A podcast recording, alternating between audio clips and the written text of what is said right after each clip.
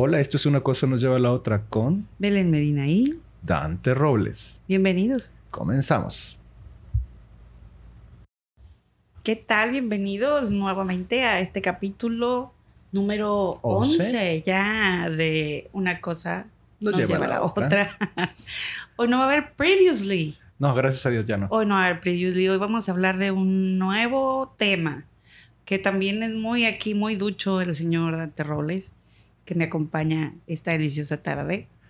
Oh, sí. El día de hoy vamos a hablar de cómics. Cómics. Y su historia. Hoy vamos a hablar de cómics. Eh, queremos hacer algo así que nos dé muchos datos bien padres y entender un poquito más de todos los que no somos tan nerdos en ese asunto de los cómics.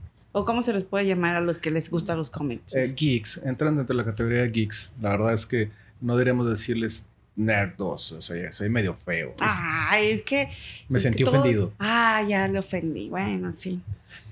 Es, es geek. Yo creo que la categoría dentro del geek es el que le gusta los videojuegos, las computadoras, los cómics, este, eh, Las toda esta novedades parte, tecnológicas. Así que queremos que son, somos, semos, o somos, ah, somos, Hacemos. somos geeks. Sí, bueno, pues nos encanta todo este rollo. Y bueno, Dante lo conocí eh, agarrado de, de los cómics Oh, hace sí. muchos años ya. Este, no saquemos muchas cuentas, pero fue allá a finales de los noventas. Oh, sí. Sí, no, no hagamos cuentas, No hagamos así. cuentas. Luego van a calcular nuestra edad y, y qué, qué causita. Y ya no nos van a querer porque somos chaburruquillos. Eh, Algo así. Pues bueno, entonces, aparte que hoy estamos celebrando un día importante para los comiqueros, Oh, sí. cuéntanos, cuéntanos qué celebramos hoy. El día de hoy se celebra el 84 aniversario de la salida del cómic Action Comic número uno, donde nace uno de mis superhéroes super hiper favoritos, Superman. ¿Tu superhéroe super favorito, Superman? Oh, sí, es mi adoración. Yo la verdad es que, este, creo que de los primeros cómics que, que llegué a leer, este, fueron Superman y Spider-Man. Creo que eso, ya lo iremos platicando. No nos enfocamos tanto en los personajes, vamos a enfocarnos un poquito más en la historia, en lo que es la esencia de los cómics. Pero, por ejemplo, Jerry Siegel y Joe Schuster son los creadores de, de- de Superman.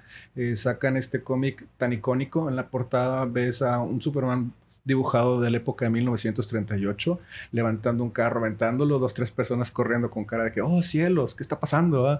¿Qué es lo que sucede? Y eso se convirtió en lo más icónico. Este, de en adelante, pues bueno, sucedieron muchas cosas. Es el Action Comic 1. Oh, sí, ese es un cómic que ahorita vale una fortuna. Una fortuna. Ahorita llegaremos a esos, a esa etapa de los precios de lo que realmente vale ahorita tener una colección Oh, sí. que güey, pues yo creo que se eleva a millones de dólares, ¿no? Sí. Pero bueno, ah, empezamos con un hard fact. Vámonos con Hard Facts. ¿De dónde viene la palabra cómic? La palabra cómic viene de una etimología, o vamos a decirle la etimología de la palabra cómic, este, deriva de la palabra expresión inglesa, este, comic strip, que en inglés a lo mejor Belén que habla muchísimo mejor que yo esto es- este idioma, que yo soy un, un inútil para hablar inglés, ahí dispensen mi Comic mala strip. pronunciación. Comic strip. El comic strip se traduce como Tira cómica. tira cómica, y de ahí que este, técnicamente también se les llamaba funnies, o funnies, no sé, funnies. Funnies. Bueno, es que puede ser que le digan funnies. Pero realmente si lo quieres traducir, eh, o bueno, pronunciar como fun, es funnies. funnies. Pero puede ser que se haya dicho funnies. Ven, Como ella sabe hablar más- mejor inglés que yo. Como algo más, este, pues más sencillo, no sé, una manera de decirlo rápido, ¿no? Sí, así es. Bueno, y la primera, la primera de las tiras cómicas, pues que está registrada, yo la tengo aquí como hard fact en el año de 1837 Órale. y se llamaba Las aventuras de Obadiah Olbuk y la escribió un suizo, se llama Rudolf Topfer. Ese sí no sé si sea real porque la, la pronunciación, pues no sé si sea del suizo o sea del americano. Agradezcamos que yo puedo hablar español todavía. Bueno. de ahí estas se fueron haciendo más populares en el 42. Este, se publica esta misma, esta misma tira cómica en los Estados Unidos. Y en eh, 1896 aparece The Yellow Kid. Ok. Esta es la primera historieta tal cual donde se utilizan las primeras nubecitas, Ah, donde sí. les ponen así sus, sus, este, Sus sus diálogos, diálogos, ¿no? sí, las nubes de diálogo. Yo lo conozco como nubes de diálogo, Sí. pero lo estuvimos revisando y en, en otras partes se llaman cuadros de texto y en otras, yo creo que de manera española, Joder. los bocadillos parlantes. Sí. No sé, no sé por qué se imaginan Pac-Mans. Sí, como el, el, el, el Miss Pac-Man. Ándale, haz de cuenta. Ah, Y entonces con The Yellow Kid aparece y nace oficialmente lo que viene siendo el cómic americano, que es del que vamos a hablar ahorita, porque bueno, ya sabemos que hay cómics en todas partes, ¿no? oh, sí. Pero bueno, ahorita nos vamos a enfocar en el cómic americano. Sí. Y en 1900 es cuando en sí la palabra cómic se empieza a usar en los Estados Unidos y se refiere a todas las tiras cómicas, o sea, hace todas aquellas que venían siendo como las de los monitos de los domingos. Oh, sí. Este, También crecí leyendo mucho eso. sí, yo también leía los monitos de los domingos. Este, que antes eran funnies, volvemos a los funnies o funnies, este, que salían en los periódicos, eran una parte y que salía escondidilla ciertos días a la semana. Y bueno, ya entonces en Estados Unidos deja de llamarse funnies o funnies y empieza a llamarse les comics. Se les denomina como cómics, exactamente. De ahí empieza una historia bastante interesante. Eh, se desarrolla mucho cómic y voy a, a- a dar así una breve reseña por lo que estuve investigando, porque siempre hay que documentarse correctamente para este tipo de episodios. Este, hubo mucho cómic también en Argentina, en Chile, en España, en México también hubo bastantes cómics. Yo voy a hacer así un, un breve repaso de los pocos que, que recuerdo. Había uno muy icónico que se llamaba Calimán. No sé si lo recuerdas tú, Belén. Fíjate que mm, yo no me acuerdo mucho, me acuerdo del personaje, pero no me acuerdo haberlo leído. La que sí me decía que lo leí era mi mamá. Oh, claro. Ella sí era, no, pues, Calimán. Ay, y Calimán, y estás como Calimán, y Calimán, y para acá y para allá. Este, pero yo no me acuerdo exactamente bien cómo iba la, la historia. ¿no? Calimán era este, un mentalista, ¿no? Este, no tenía superpoderes, usaba un turbante y una capa blanca. Este, estaba acompañado de su, de su este, secuaz o su compañero o su sidekick, como le llaman también ahora en los cómics, este, Solín, Calimán y Solín. Es Este, como su patiño, pero sí. ahora se le dice sidekick. Ahora le dicen sidekick. En los cómics se le dice Kick sidekick. como de patada. Sí, La Sí. patada de respaldo, ¿o qué? supongo que tendrá que ver eso. Te- Recuerda, mi inglés es pésimo. Sidekick, o sea, patada lateral. Así es. Ok. Este, y él resolvía crímenes, investigaba y utilizaba sus poderes. Eh, Era mentalista porque no tenía un poder, tenía este, la habilidad de, de- de- luchador y de, golpear y todo lo demás, pero Era habilidoso el era tipo. habilidoso, era así como que este, veo los hechos, investigo, era un buen detective, ¿no? Este, tuvo su, su época este, en los 60s, en los 70s, todavía en los 80s cuando alcancé a leerlo. Después, este, las crisis editoriales que pasaron a principios de los 90s, pues mataron muchos cómics mexicanos, ¿no? Entre ellos también puedo hablar de, de uno que se llama Carmatrón. Este, me encantaba ese cómic, lo leí yo creo que en 1985 o 86.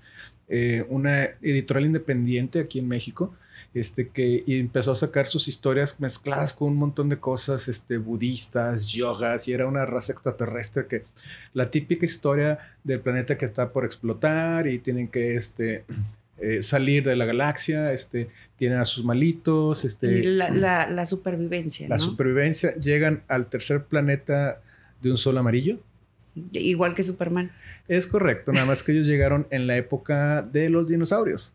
Ándale. y ellos sobrevivieron porque eran demasiado longevos hasta la época presente. Estuvo interesante. Lamentablemente, como te mencionaba, la, la crisis editorial eh, cerca del 94, cuando sucedió la, la famosa este, crisis económica que tuvimos aquí en México, La devaluación. la devaluación, y mató muchas editoriales independientes que no tuvieron el apoyo de, de ponerse en las revistas, en los puestos, en, este, en los Ambers también, que había bastantes revisterías. Este, y desapareció, pero era un cómic bastante interesante. Me gustó mucho en su tiempo, como jovencito o niño, me, me- me levantaba así como que mucha imaginación, ¿no? Pero bueno, continuamos. Ese fue un pequeño paréntesis, como nos encanta en una cosa nos lleva a la otra.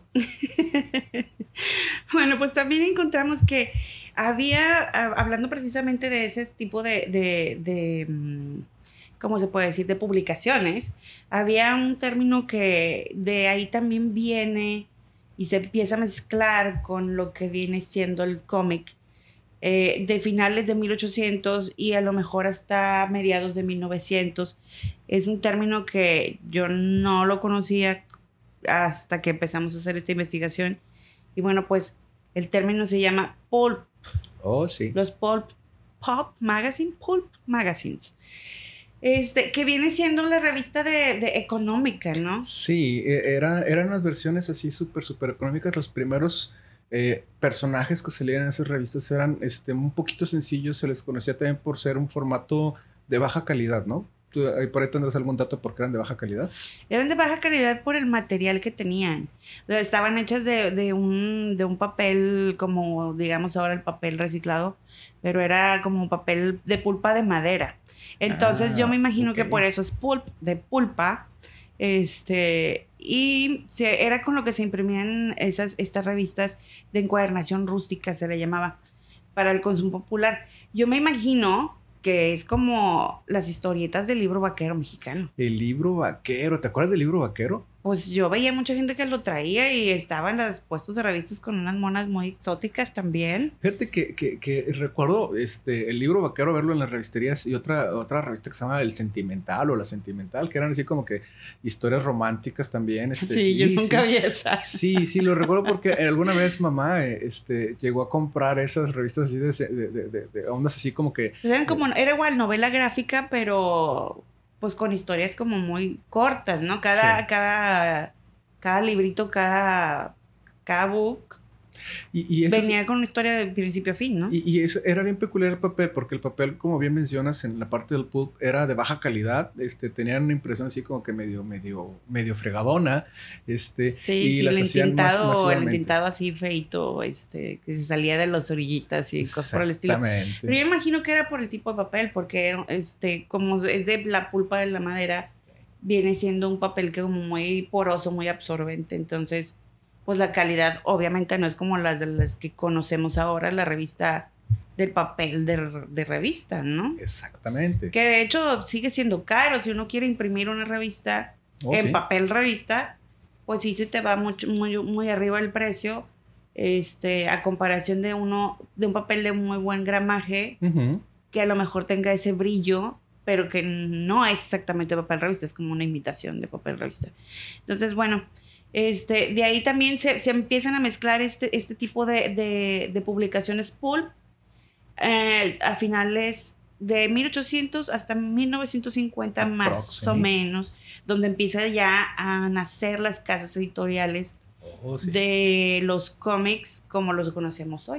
Exacto. En este episodio vamos a hablar de, de cómic americano. Sabemos que existen muchos formatos, como lo platicaba ahorita. Hay formatos este, españoles, este, chilenos, argentinos, el El- mexicano, el, el, el asiático, el japonés. japonés, el- Este, que, que- que- caso curioso, o sea, yo la primera vez que me tocó tomar un, este, un manga japonés, este, yo lo, lo quería leer como lees este, normalmente al principio y estos, estos cómics se leen de atrás de atrás para adelante. A mí me gusta agarrar las libretas y las revistas de atrás para adelante. Ah, entonces lo lees como manga. sí, y yo creo que muchos hacemos eso. ¿eh? Yo Ah, conozco ¿sí? varias personas que, que les gusta agarrar una revista de la parte de atrás hacia enfrente. Órale. Y que yo pensaba que yo era algún caso raro, así como, ¿por qué agarras de atrás para adelante? No sé. Yo tampoco lo entiendo, pero bueno, si así lo haces. y- Pero bueno, obviamente en, revistas y folletos, no, no, no en un libro, obvio. obviamente, ¿no? Sí se me haría un poco raro, ¿no? Sí, yo me acuerdo que el primer manga que, que tomé, que llegué a ver, fue uno de Saint Seiya, de los famosos Caballeros del Zodiaco. Este, y no lograba entenderle por más esfuerzo que hacía en una convención de cómics. Dije, ah, mira que hay unos, este, unos mangas de, de, de Saint Seiya, vamos a verlos. Y yo, diantres, no estoy entendiendo, no logro entenderlo. Hasta que ya empecé así ligera y, y sospechosamente a ver que estaban haciendo lo de atrás para adelante. Dije, ah, creo que ya entendí que estoy haciendo algo Te mal. spoileaste tú solo, leíste el final. Este, sí. Pero, por ejemplo, en un cómic americano no eres del helero de atrás para adelante porque vas a ver el final Pues de, de- de claro. la- de lo que está sucediendo en ese episodio, Pues en por ese, en este en digo ese que número, ¿no? te spoileaste porque lo agarraste al revés. Exacto. Pero bueno, es- son cosas y curiosidades que hablaremos tal vez en otro capítulo. Sí. Porque ya de por sí el cómic americano y, y, pues todas sus variantes es bastante amplio y se me hace que nos vamos a ir larguitos. Oh, sí, yo creo Vamos ir que larguitos sí este nos andamos capítulo. echando varios capítulos de- del cómic. Por ejemplo, vamos a hablar de las dos casas editoriales más icónicas, ¿no? Vamos Échale. a hablar de, de- de DC y vamos a hablar de, de Marvel. Pero bueno. A ver, ¿quién nació primero? Fíjate que viendo aquí el, hard fact, este, eh, primero nació DC. DC, si no me equivoco, nació en 1935. Era una empresa que se llamaba Big Comic Magazine. Este, por ahí de febrero de 1935 sacaron sus primeros este, eh, cómics y fueron avanzando hasta después sacar una serie llamada Adventure Comics, que sucesivamente este, fue una de las series que eh, más longevas fueron existiendo. También sacaron otra que se llama Action Comics, que de ahí es donde nace el icónico Superman, en 1938, bueno, específicamente el 15 de mayo de 1938. Dale. Este, en una bronca que tuvo el dueño de, de Big Comic Magazine, este, tuvo que asociarse con otra empresa y se convierte en lo que ahora es DC Comics. Para los que no sepan, DC Comics viene de Detective Comics. Detective Comics. Así es. Yo siempre había visto que yo pensaba DC Comics y me, lo, imaginaba como District Comics o mm. como, como Washington DC. Este, me imaginaba que era ah. una cosa así como.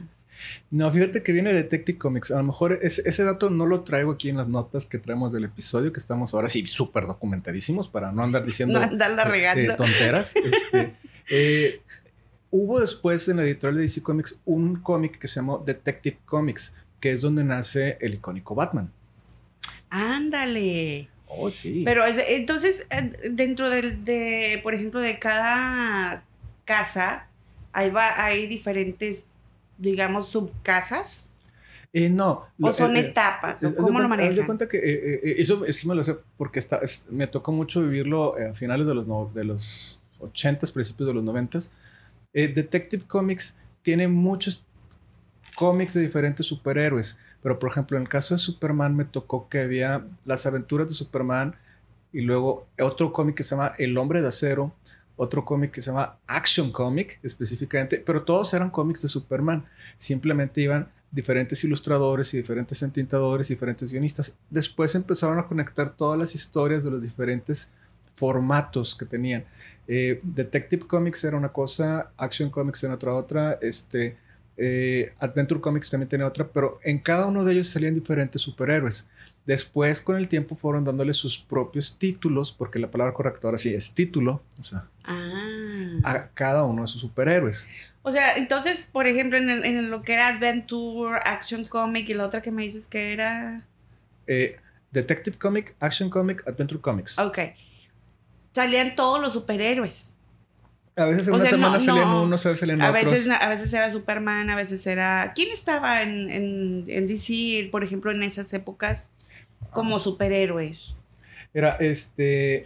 Principalmente eran Superman y Batman. Con el tiempo fueron agregando algo que se llama la Justice Society of America, que eso fue más hacia la Segunda Guerra Mundial, donde nacen superhéroes como la Mujer Maravilla, como Aquaman, como The Flash, este, oh. eh, en la Justice Society de América eran las versiones antiguas donde salía el hombre halcón, donde salía este linterna verde, pero no el que todos conocen, sino era un linterna verde que se llamaba Alan Scott.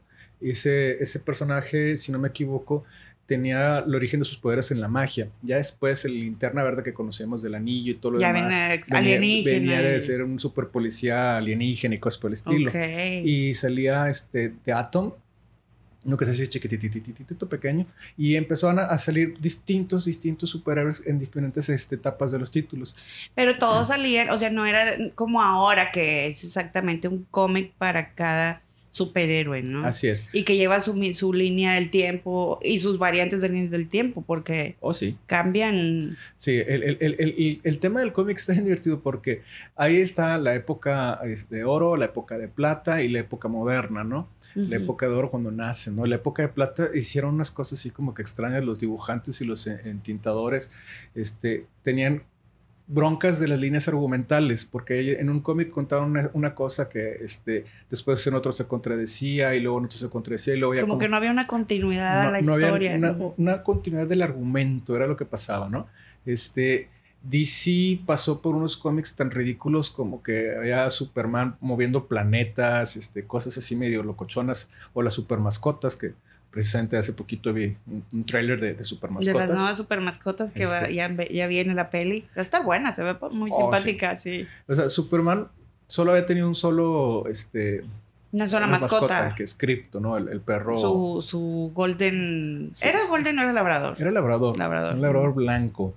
Este, muy bonito. Este, y luego de repente salió el super vaca, y luego salieron super este, burro, super chango, super todos. y es donde la línea argumental se hacía pedazos. Es que en esa época, yo creo que entre los 80, como que estaba medio psicodélico el asunto, ¿no? O sea, e, era en general, o sea, ¿te acuerdas, por ejemplo, Ana Barbera también tenía, este, que poseían las caricaturas que nosotros nos pasaban repetidas y repetidas acá en el Canal 5. Este, este, o que la pasaban este, para los norteños en que salga Pipo. Eh, que tenía su rato de, de, caricaturas, sus, sus cápsulas, por decir.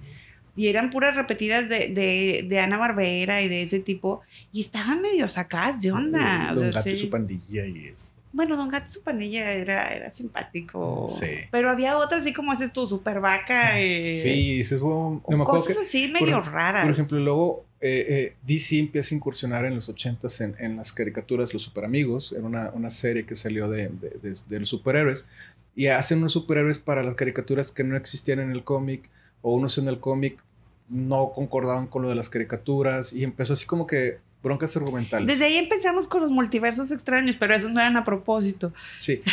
Eh, eh, eh, la editorial decide hacer un borrón y cuenta nueva porque ya tenía un relajo con las líneas argumentales. Los escritores y los guionistas dijeron, oye, ya no sabemos para dónde darle. Ahorita platicaremos un poquito de, de, escritores, guionistas, este, dibujantes. Eh, estábamos ahorita viendo los hard facts de uno que se llama Alex Rose. Impresionante. me encanta. Alex Rose es alguien de, dibujo realista. Pero ahorita platicamos un poquito de Alex Rose. Eh, DC decide cerca del 87 crear algo que se conoce como Crisis en Tierras Infinitas. Wow, eso te fascina. Oh, lo he leído tantas veces, es increíble. Deciden en un consenso todos los este, escritores y dibujantes que hay que hacer algo, un evento macrocósmico que destruya todo para que nos permita resetear todo y eh, empezar las líneas argumentales con un poco más de orden. Y de ahí que en ese momento las líneas argumentales empiezan a tener coherencia, empiezan a tener como que, ah, bueno, es que sí, lo que en el cómic de acá dice acá y, y, sí es congruente. es como que empiezan a darle más sentido al canon. Así es. al canon de cada, de cada superhéroe. Y entonces empiezan ya a tener de que, bueno, de dónde proviene, o sea, darle el, nuevo sentido. Así es. Pero lo que ahora conocemos más o menos. Sí, de hecho, básicamente a principios de los 90, después del, del, incidente de, Crisis en Tierras Infinitas, ya todo tiene un poco más de sentido. Este, el origen ya no se tuvo que reescribir tantas veces el de Superman, el de Batman, el de Linterna Verde. ya, se, ya se, establece un... Se establece un canon de cómo es que nace, ¿no? O cómo es que se adquirieron sus superpoderes y ese tema, ¿no? Pero luego empieza también, de todas maneras, empezó a hacer este, diferentes vertientes conforme el estilo de dibujante o quién tomaba en ese momento el, digamos, el arco argumental de la serie, quién los escribía y demás. Exactamente. Fíjate que hablando de arcos argumentales, por ejemplo, DC ha tenido muchos crisis o crisis, como le dicen también, que cuando empiezan a meter la pata con los argumentos hacen otra crisis cósmica para volver a resetear todo y volver a cambiar los argumentos porque andan metiendo la pata otra vez, ¿no? Este, por eso te digo que vienen siendo, de ahí viene lo de los multiversos. Sí, de, hecho ellos sacaron el, concepto de, de, 52 universos paralelos donde, bueno, este este superhéroe que inventamos, este, ahora está en otro universo para que no estorbe con el universo principal. Y este otro, ah, hazle otro universo. Y y se la llevaron haciendo universos, universos, universos. Oye, sí, no, porque tú decías, está el de Tierra 1, el de Tierra 2 y el de Tierra 3, pero esos son, sí son de Marvel. Digo, son de DC o son de Marvel. Fíjate que ahorita vamos a pasar a Marvel. Eh, ambos, ambas casas editoriales se aprovecharon del concepto de, de, de, los múltiples porque universos. Ya tenían su porque tenían su relajote. Por ejemplo, eh, DC mantuvo una congruencia del universo 1 hasta el 52, por decirlo de una manera, ¿no? Ok. Pero Marvel, para no verse tan copión, empezó a hacer diferentes universos. Por ejemplo, el universo base de Marvel es el 616. Este. Y, 616. Y, oye, no, pues yo soy del 12.540. Y, o sea, tienen números así como que súper super salteados, súper grandes, como para no no seguir el mismo formato de, numérico, ¿no? Ok. Pues, pues vamos a platicar ahorita antes de seguir con, con, arcos argumentales sobre qué es la historia de Marvel, ¿no? Este, ¿Tú me puedes platicar de Marvel, Belén? Pues mira, salió, casi salen a la par, porque eh, DC, sus primeras ediciones fueron en el 35. Y la siguiente, y, y, y, bueno, lo que viene siendo la edad de oro empieza en el 35 para DC Comics. Claro. Y Marvel empieza en 1938.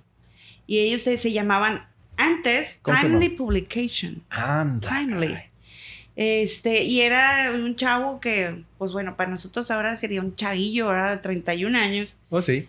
Martin Goodman en aquel tiempo haber sido un don, ¿verdad?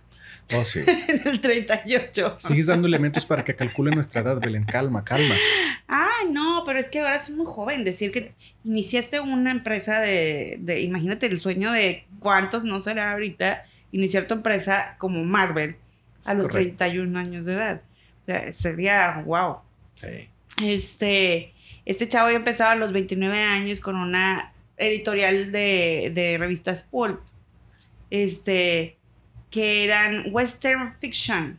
Oh, ok. Entonces eh, ellos hablaban, eran la revista del libro vaquero, ya ves, Pues es que pero antes. era el libro vaquero gringo. Fueron Eh, los inicios de Marvel. Así que, si no lo saben, Marvel empezó haciendo historias vaqueras. Sí, Western Fiction Publishing.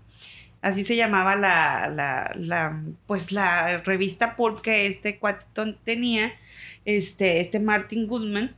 Este, y después pues cambia y se convierte en lo que viene siendo Marvel Comics. Este. mm, ah, ya sé, mira, ya que encontré el otro dato porque lo, lo traía perdido, por eso le dudé. Después se llamó, contrató a unos cuates que se llamaban Phonies Inc. Ellos eran escritores y dibujantes especializados Mira. en los cómics. Entonces, eh, realmente ellos no tenían un escritor como tal. Uno, uno de base, ¿no? Uno que Entonces es como ahora, a- ahora que contratas una agencia de, no sé, de redes sociales, de mercadotecnia. de mercadotecnia y cosas por el estilo. Entonces estos cuates de Funnies Inc. eran dibujantes y escritores especializados en los cómics y fue con lo que ellos empezaron a, a hacer su, su comic shop, que le llamaban en aquel tiempo. O sea, yo me imagino que era como una revistería, Sí. pero pues nada más dedicada al asunto de los, de los cómics. Fíjate que hablar de Marvel implica inmediatamente hablar de toda una leyenda que es el señor Stan Lee. Eso. Stan Lee, este, yo creo que todo el mundo lo recordará por los, ¿cómo le llaman los? este, Los cameos. Los cameos, ¿no? este, que apareció en casi todas las películas, sino es que en todas las que se pudo antes de que falleciera el Don. Este, Ah, y es- después, porque luego todavía se- el- con las nuevas tecnologías lo pudieron poner en varias, sí. aunque ya hubiera muerto, ¿no? Inmemorial. Eh, Stan Lee, nada más por mencionar, el, el, eh, de los personajes que creó, eh, los X-Men, eh, Thor, Iron Man, Hulk, obviamente el sorprendente Hombre Araña, pero lo hizo en colaboración con otro dibujante y creador. Este, son personajes súper, súper icónicos de, de- de Marvel, por mencionar algunos de los tantos que tiene. es que tiene una cantidad, bueno, Stan Lee fue el creador de, pues, la mayoría de los que ahorita están en Super In. Sí. Hubo otro este, dibujante también en la época de, de Stan Lee que se llamaba Jack Kirby. Este, Jack Kirby también se le ha conocido como el rey del cómic y súper merecido. Él trabajó tanto para Marvel como para DC. O sea, Ah. no nada más. Hubo un tiempo en el que... este, ¿Serían que eran agentes libres o trabajarían en esas agencias como la de Funniest? Probablemente. Este, porque Jack Kirby hizo unas cosas increíbles. eh, por mencionar de, de los cuatro fantásticos eh, en Marvel, en DC hizo otros personajes como los nuevos dioses, que también es una saga súper complicadísima. Esas no la han sacado, oye. Este, está súper interesante. Eh, en la película reciente La Liga de la Justicia de, de Zack Snyder, ya presentan a un nuevo dios. El, el- el malo de la película, este, Stephen Wolfen, es, viene de los nuevos dioses. Ah, entonces ya lo empezaron a introducir. Y ahí Ay, sale un malo muy malote que se conoce como Darkseid. Malo malote. Oh, sí. Puro machote. Eh, no lo Ah, sé. no, eso no sé. no, eso no. este, y yo creo que ya empezamos a hablar un poquito de dibujantes, de, de artistas. Bueno, a ver, y y los que crearon Superman, aquí tengo que son Jerry Siegel y Joe Schuster. Eso, ves que yo no lo puedo pronunciar. Schuster. Joy Schuster. Eh, en- y lo crearon en el 39. A ver, pero entonces, ¿cómo está el asunto?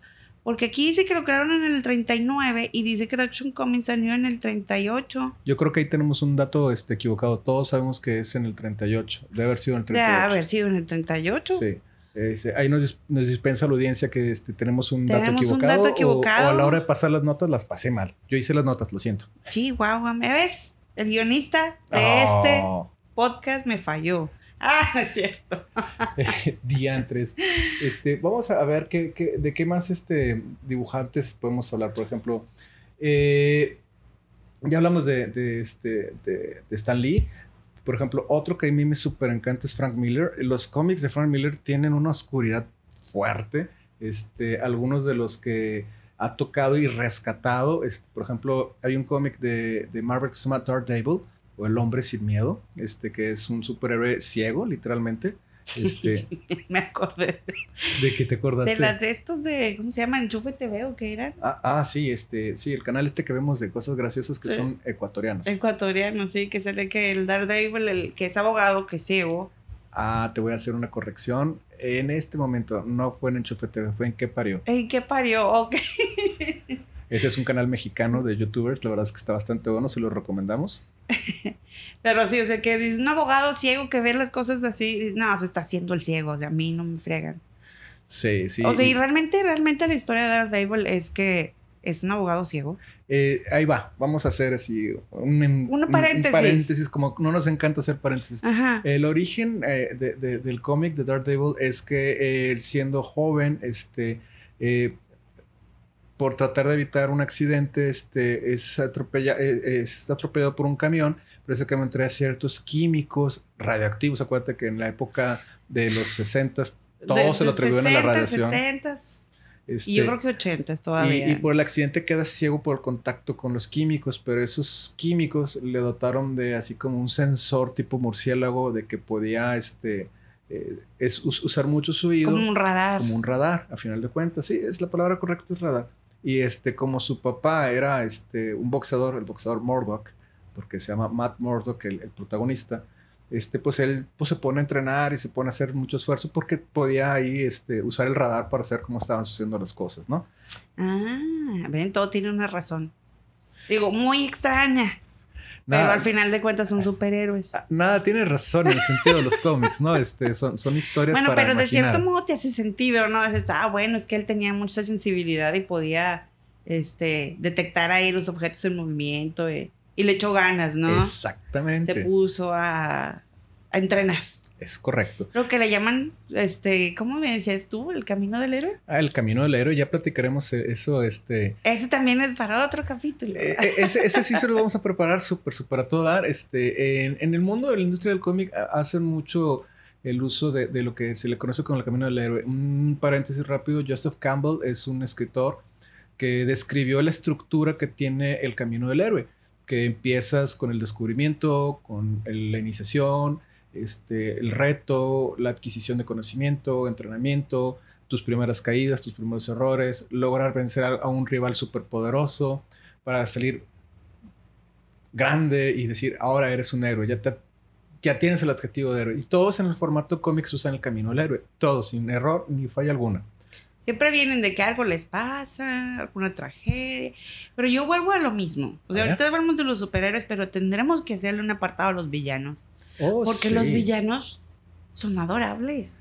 Es, eh, hoy en día que han hecho los, por ejemplo, eh, voy a hacer otro paréntesis hablando de las casas, dos casas editoriales grandes que estamos hablando. Los superhéroes de DC viven en un mundo ficticio que no son ciudades reales, pero los superhéroes de Marvel sí viven en ciudades reales. Ah. Por ejemplo, viven en Nueva York, viven en Washington, viven en Seattle, viven en Texas. A diferencia de, por ejemplo, Batman que vive en Ciudad Gótica, este, Superman en Metrópolis. Que son analogías de ciudades reales, pero al final de cuentas es una manera de, podríamos decir que es una manera de mm, diferenciarlos. Exactamente. De todos los que sean de DC, viven en ciudades, ficticias. Y todos los que son de Marvel, viven en ciudades reales. En ciudades reales. Ok, es un dato técnico. Para los iniciados, para los que estén iniciando, mejor dicho. En este mundillo del cómic. Del cómic. Este, y bueno, a lo, que estábamos hablando era sobre cómo se iba desarrollando el tema de Daredevil con Frank Miller, con Batman. Por ejemplo, eh, Marvel hace sus superhéroes más humanos, con problemas reales, este, con algo que una persona natural dices, oye, por ejemplo, el caso de Spider-Man, Spider-Man tenía que tomarse fotos a sí mismo para ir a venderlas a un periódico y que en ese periódico le pagaran por fotos que él mismo se tomaba para poder comprar la comida. Era, un maestro del autorretrato. Oh, sí. Bueno, tú que sabes mucho de eso, ¿no? pues sí. Este, y a diferencia de, los superhéroes de DC, que parece que nadie tiene problemas económicos, este, todos o eran multimillonarios o tenían muchas capacidades, con el tiempo por ejemplo, Frank Miller, que es el que estábamos ahorita hablando y por lo cual me llevó este enorme paréntesis, le empezó a dotar a los superhéroes, por ejemplo, en el caso de Batman, un poco más de oscuridad y complejidad psicológica. Sí, o como que dijo, bueno, sí, es, tiene lana, tiene esto, pero tiene muchos problemas mentales. es que realmente, si te pones a ver, Batman está bien dañado. Pero bastante. O sea, digo, eh, tenía mucho dinero, eso es uno de sus superpoderes, como también lo dicen con Iron Man, ¿no? Pero también pudiera ser este... Un problema psicológico, un desorden mental. Un desorden en el hecho de que, em, como los pone Frank Miller, que son más como más violentos, por decirlo de alguna manera. Este, de hecho, hasta los gráficos son bastante, mucho, mucho más explícitos. Oh, sí. Este, eh, es como que más real a la hora de que y esto, bueno, pues si se pelean, sangran, este, se pelean. Y se quiebran, cosas o, en una de esas matan gente, porque pues ya ves que la mayoría de los superhéroes no matan, gente. Pero a Batman a veces se le ha pasado la mano. Oh, sí, les pone una de saco de box, que para qué te cuento, ¿eh? Sí, entonces ya los pone más, pues más reales, con, con sus problemas como que sí dice, sí puede ser que se le pasó la mano, sí puede ser que sí está bien chisqueado y te hace pensar más sobre la realidad de las cosas, ¿no? Sí. Otro que, que, me encanta mencionar es Alan Moore, también hablando de cómics. La mejor manera de explicar quién es Alan Moore, si alguna vez vieron la película de Watchmen, estuvo buenísima. Sale un mono azul gigante, grande, con poderes casi infinitos. ¿No te acuerdas de esa película? Me acuerdo de Watchmen. ¿Watchmen? Este... Cuéntame cómo, de cómo iba. Watchmen mueve el tiempo hacia 60, 70, donde había ciertos superhéroes o, eh, con, poderes y sin poderes, este, un 80% sin poderes y cómo este, ha, salido un cuate que se llama Ozymandias, este, que este, según él este, tenía la habilidad de ser una de las personas más listas del mundo. Está este, el doctor, este, Ay, se me fue el nombre del doctor. Era, era, era, un personaje que en una cámara nuclear se desintegró y luego se reintegró y sale como un monote azul así bien grandote, que era poderes casi limitados, pero él era cuántico, ¿no? Vivía en todos los tiempos, pasado, presente y futuro. Ah, está bien loco. No me acuerdo, fíjate. Está buenísima. Eh, yo leí primero el cómic, lo leí mm, muchas veces, está interesantísimo. La adaptación a la película estuvo padre. Este, eh, Después lo retomó este, DC, hizo una, una especie de crossover con Batman y con este, un montón de cosas así medio raras. Este, estuvo simpático. Y sí es que sí me acuerdo del nombre de, de Watchmen. Pero ahorita no se me viene a la mente la peli. Va. Bueno, no te preocupes. Ya, ya, ya te acordarás más tarde y decir, oh, sí, ya me acordé. me va a dejar pensando hasta que la vea o me acuerde, Chihuahua. Pero bueno, de, Alan Moore, este, voy a pasarle la batuta a Belén porque ella es súper, súper, súper fan del, siguiente este, dibujante del que vamos a hablar, que es Alex Rose. A mí me encanta el dibujo de Alex Rose. Eh, pero le voy a dejar ahí los, los, los hard facts a, Belén. Bueno, pues Alex Rose, eh, yo creo que ha sido uno de las de los dibujantes que más me han llamado la atención. me gusta mucho la, ilustración del cómic, pero la de Alex Rose es una cosa que raya en el realismo, bueno, en el, en el hiperrealismo. Hiperrealismo. Este, y, me acuerdo del primer, la primera portada que vi de él en uno de los cómics que todavía traía ese en físico. Sí. Que creo que era Paz en la Tierra de Superman. Superman pasa en la Tierra, es correcto. Este, esa portada me fascinó. Dije yo, ¿quién es este? Y bueno, en ese momento pues no teníamos tanto acceso a, la información. Todavía no había tanto las redes, este, como las conocemos hoy, que está de que nomás lo buscas en Instagram, en Facebook y, en, te, y sale, ¿no? Entonces, de hecho, es el único que sigo de ilustradores y lo sigo en Instagram. Y pues su cuenta es así, Alex Rose, con doble S. Así es. Eh, me encanta, me encanta su, estilo. Y, bueno, él ha, sido de los que mm, han hecho una evolución en, la, ilustración, acercándola más a la realidad. Y su historia está bien padre porque este sí que era un, un ratón de biblioteca. Un niño que soñaba con dibujar cómics. Él soñaba con dibujar cómics desde niño y dice que, bueno, su papá era como una clase de pastor, algo así. Este, y pues que él se pasaba cumpliendo con sus obligaciones, pero que nunca hacía nada más que este, sus obligaciones, nunca tuvo ningún vicio, o sea, súper sano el chavito, ¿no? Este, y empezó a hacer sus, pues él se dedicaba a eso y ya su mamá venía de, de, de artista, de artista, ella era ilustradora de moda de una de las grandes, grandes universidades de, de, Chicago. Entonces, pues él siguió los pasos de la mamá. Yo me imagino que le haber enseñado a la mamá muchas cosas antes. Este, y pues bueno, él dijo, yo me voy a dedicar a esto. Y empezó a, a darle la vida de cierto modo más acerca a la realidad a los superhéroes que ahorita conocemos. Y él este, es agente libre, oh, lo contratan de todas partes, de todos los cómics y para muchas cosas. Empezó en la onda publicitaria. Sí. Eh, y bueno, ahora está dedicado yo creo que casi al 100 a los cómics de todas las casas y, y no nada más para el cómic, sino para las nuevas ondas como por ejemplo los videojuegos. Muchas de las portadas de los grandes videojuegos actuales como, como eran este, Assassin's Creed, Assassin's Creed y este, Mortal Kombat. Mortal Kombat las ilustró él. Entonces, son hiperrealistas y son hermosas. Dentro de la historia de los, de los superhéroes, que tienen una manera bien curiosa de, de representarse, él las pone de una manera preciosa. Se los recomiendo que lo sigan. Claro. Este, y soy su fan. Yo voy a sumarle un poquito al comentario de Belén. Eh, de los cómics más icónicos que puedo tener presentes de, Alex Rose es Superman pasa en la Tierra, una serie que se llamó Marvels, que hizo para obviamente Marvel, donde eh, dibujan los orígenes de los personajes más icónicos, este, tanto Spider-Man, tanto este, la antorcha humana, no el de los Cuatro Fantásticos, esta es otra antorcha humana.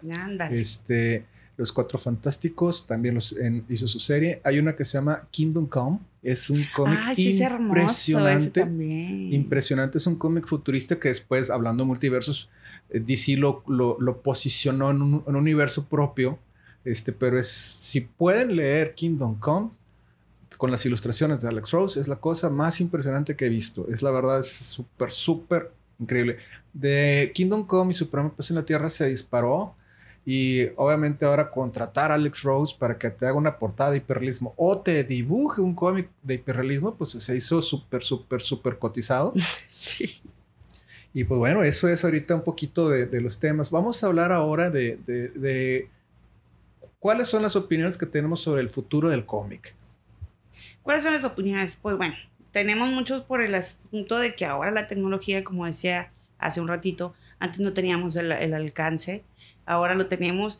Y ya, por ejemplo, en, YouTube hay muchas que se dedican a, narrar los cómics. A narrar los cómics y hay unos, bueno, Heiner. Heiner es este, buenísimo. Es buenísimo, me encanta su estilo narrativa. Y no es exactamente que te lea el cómic, o sea, él le da una interpretación porque obviamente por los derechos pues no puede ponerlo todo. Así es. Este, pero lo narra súper bien. Entonces yo creo que vamos para allá. Es, es el, futuro del cómic, a mi perspectiva, sumándole un poquito a lo que mencionas, es ahorita, bueno, pues todos tenemos suscripciones, ¿no? Este, suscripción de Spotify, suscripción de este, Netflix, suscripción de este, eh, Apple TV y este, todas las, este, nos es muy cómodo pagar un servicio en el cual por una, una, una renta mensual pues tienes acceso las grandes casas editoriales están empezando a pensar que este, el camino va a ser generar una suscripción. Ambas casas ya sacaron sus aplicaciones, no las han empujado lo suficiente, este, pero aparentemente ahora vas a pagar unos 12 dólares al mes y vas a estar viendo los cómics que han salido el mes en formato digital, lo vas a poder ver en tu computadora, lo vas a poder ver en una tablet incluso pues en el dispositivo que vivimos pegados a él, que es el, celular, el móvil. Y mi, mi, opinión es que probablemente el formato vaya para allá. Sumado con los narradores de cómics, este, también vienen otras cosas como el webcomic. ¿Qué es el webcomic? Es lo mismo, nada más que en lugar Pero más barato. No, no es lo mismo más barato, no es como, como el doctor Simi. Este, es, hay editoriales más pequeñas que dicen, oye, yo no me puedo dar el lujo de tener una aplicación, no me puedo dar el lujo de mandarlo a imprimir, pero voy a hacer mi página y voy a ponerles el PDF para que puedan verlo. Ok. Y los publican en la web, a final de cuentas, webcomic. Hay otros que le hacen así como con un slider muy coquetón para que como que parezca que le estás dando vuelta a la hoja. Fíjate que hablando de eso, ahorita que, que lo que mencionas el web, webcomic, eh, hace unos días empezamos buscando en Netflix, encontramos una, una serie nueva relativamente, bueno, sí es nueva, está en tendencias, se llama El Sonido de la Magia, es coreana. Pero yo no sabía, es como si fuera un musical. Eh, mm. Está chula, ¿no? Pero está como para, está para jovencitos, ¿no? Que la veo con, con mi hija Sofi. Este, y ella fue la que me dijo que esa serie está basada en un webcómic. Ah, mira. Entonces yo dije, o sea, es como lo que escriben y se colaboran así, porque pues yo no sabía de esa nueva tendencia. Ajá. Este, dijo, no, no, es un cómic, pero nomás sale en la web. Así es. Y hasta ahorita que me lo estás mencionando, lo entendí. ¡Ah! Oh, yeah. Por ejemplo, un, un ejemplo que dar, no me quiero hacer mucho ya de esto, porque ya, ya hay que ir acercándonos al cierre de este episodio. Pero este, eh, un personaje que a Sofía y a mí nos encanta se llama este, Saitama, este One Punch Man. También nació de un webcomic. El dibujante empezó a hacer sus, sus, bocetos y los empezó a subir a, a, su portal y se hizo súper, súper famoso hasta que ahora sí vino una casa editorial japonesa y dijo, bueno, este, pues ya tienes un montón de material, vamos a publicarlo. Y después hicieron una serie animada de, de One Punch Man que está súper divertida. Está bien este, irreverente, ¿no? Sí, sí, es un superhéroe este, aburrido de ser superhéroe porque tiene tanto poder que a todos les ganan. Y no ha encontrado un reto porque siempre le va a ganar a todos, ¿no? Pero, eso es muy ecuánime siempre, ¿no? Así, como que todo bien aburrido. Pero bueno, este, creo que ahora sí que estuvo interesante el episodio, Belén, ¿qué opinas? Pues está muy padre. Yo nomás quiero decirte una cosa, que aparte del asunto de, la, de lo de la web, o sea, de los avances, creo que el cómic se ha convertido también en un motivo de inversión. Oh, sí. Antes de que me despaches, porque yo quiero, que, quiero decir esto porque se me hizo un dato súper intenso. Cuéntanos todo, por favor. La, el costo que tienen ahorita las colecciones de cómics. Una fortuna. Una fortuna. Entonces yo creo que entre el nuevo formato. Sí ¿Y el formato antiguo? Y el formato antiguo va a haber una lucha, porque todavía los coleccionistas de, los cómics, pues buscan esa, ese formato de, físico, ¿no? De que no se, nunca se va a suplir con lo que puedas este, ver. En digital. En digital. Totalmente de acuerdo. Eh, pues tener sus librerías. Y por ejemplo, el más caro que se ha vendido ahorita es como Está aquí el santo grial de los cómics, es el, el Action, Comic 1. Este, que yo te regalé un libro tototote de los Action Comics, me acuerdo hace mucho tiempo. Una reimpresión de, de, Sí, sí, sí. Bueno, fuera que hubiera sido de. Seríamos millonarios. seríamos millonarios. Porque ahorita dice que solo hay cuatro en el mundo. Oh, wow. Este, y en eBay en el 2014 se hizo una subasta de uno de ellos. Costó la pequeña y minúscula cantidad de 3 millones 207 mil 850 dólares. Un librito. Pero vamos a hablar que es de 1938, O sea, ese es el original. Entonces, si así te vas, luego está otro, el de Spider-Man. Claro. En segundo lugar viene el de Spider-Man con un millón cien mil dólares. Ese se vendió en el 2011, también en eBay. Eh, les encanta a los este, americanos las sí, Sí, sí, sí. Y así se han ido eh, varios, varios, de este, que, por ejemplo, aquí dice que hay una edición de, de Batman. De Detective Comics. Ajá. Que costó, ese se vendió pues bien baratillo, ¿verdad? A ver, ¿y qué es baratillo? Bien baratillo, 567 mil dólares. Uy. Ay. O sea, medio milloncillo, ¿verdad? a comparación del de Superman, que fueron 3 millones 200. Entonces yo creo que realmente no va a morir el cómic físico. Físico. de que realmente eh, si llegara a haber una escasez, van a valer muchísimo más. Entonces, yo creo que ese es mi, apunte final a, este capítulo, de que realmente si tienes cómics, aprecialos, cuídalos, ahí tienen su manera de preservarse. Es correcto. Que realmente son piezas de, de arte y si ahora todo se transporta al formato digital, pues van a ser mucho más valiosos. Es correcto. Y dejamos este, este episodio, este, por ahí a lo mejor en otro, vamos a hacer una saga yo creo que interesante de esto. Yo había leído que le llamaban al cómic el autonombrado noveno arte. Ándale, otro autonombrado. Ya, ya, discutiremos el tema del noveno arte, el séptimo arte, el octavo arte, ya no sé cuántos artes hay. Porque el este, octavo se supone que es la fotografía. Sí. Y eh, le dicen al cómic el noveno arte. Mira, estamos metidos en un arte que no es arte. Es correcto. Ah, Chihuahua. Pero bueno, este estuvo muy interesante el episodio. Hablamos ahora sí que de la historia del cómic, dibujantes, casas editoriales, cómic americano específicamente. Ya nos iremos preparando para este eh, otro tipo de cómics. A lo mejor abordamos eh, principalmente el manga, que es súper extenso. A lo mejor nos podemos perder este, en la onda otaku. Es que ese, ese, sí hay de todo. Hay de todo. Está, está padrísimo también. Bueno, pues yo creo que es todo por el día de hoy. Yo creo que sí. Este, muchas gracias. Que tengan un excelente día. Bye bye. Gracias por quedarse hasta el final de este episodio y los esperamos nuevamente en el siguiente capítulo de Una cosa nos lleva a la otra. Les recordamos. Nos pueden contactar en, por correo electrónico en podcast, una cosa lleva a la otra arroba gmail.com en las principales plataformas de podcasting que son Apple Podcast, este, Spotify que es nuestra casa madre y Amazon Music y si no me equivoco Anchor que es también quien nos hospeda nuestro podcast. Eso es todo. Hasta luego. Bye.